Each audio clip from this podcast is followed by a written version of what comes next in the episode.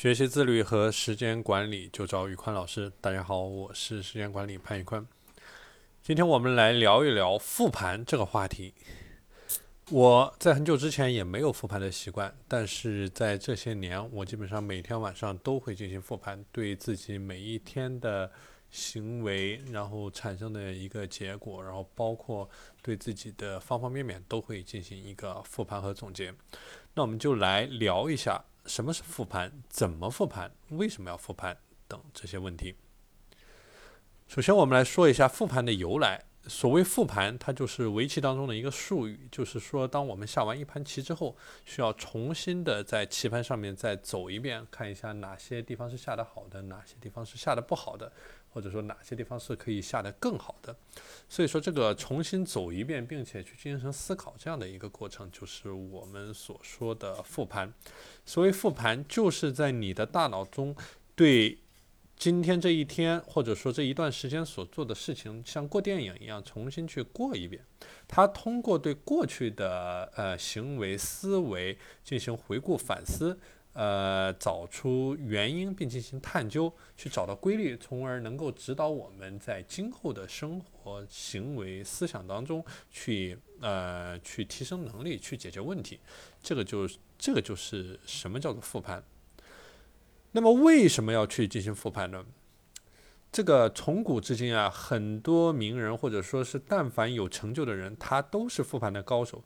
像李嘉诚、柳传志、任正非、马云、马化腾、俞敏洪、史玉柱、巴菲特、乔布斯等等等等，基本上你能够想到的这一个呃有所成就的古今中外的有所成就的人，他们都很擅长于复盘。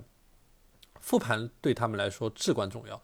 通过复盘去总结经验教训，尤其是去总结教训，就是你做失败的事情，去不给自己留情面的去想为什么这个事情做失败了，呃，怎么样能够避免这样的失败，这个是至关重要的。OK，这个就是我们说的，啊，为什么要去复盘？OK，那复盘有些什么类型的？其实根据人员的不同，复盘可以分为自我的复盘和团队的复盘。在这里，因为我们讨论的是自律和自我管理，我们着重讲一下自我的复盘。所谓自我的复盘，就是一种最简单的、呃，实操性非常强的、可以落地的复盘。它的好处就是它不受任何时间空间的一个限制，或者说不受这个事情它本身发展的一个约束。只要我们愿意去做这一个事情，我们随时随地随任何的方式都可以进行复盘。我们的任何一个念想、任何一次反思、一次对照，或者说一个想法、一个总结。都可以叫做复盘。复盘它不一定需要有一个固定的形式，但是只要你抓住了它的核心，就是对你整件事情进行反思，这个就可以叫做一个复盘。OK，那我们说完了上面的这些点，我们继续来说一下怎么去复盘。啊，复盘的方法很多，这里我们介绍其中一种，就是你可以分成六个步骤。第一是去回顾目标，去想一下你今天的目标是什么样，你完成了没有？你今天的目标。第二，你去叙述过程。叙述过程，无论是你在你的头脑当中也好，或者说你用纸笔，你用各种各样的工具，把你整个过程给写下来也好，在这个写的过程当中，它会带给你一些思考。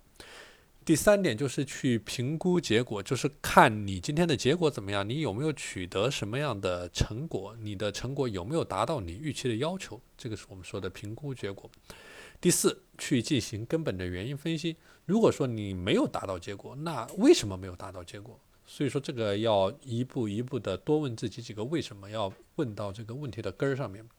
第五，去推演规律，就是说你要去发现你今天的一些行为或者思想的一些潜在的一些逻辑上的一些规律去推演。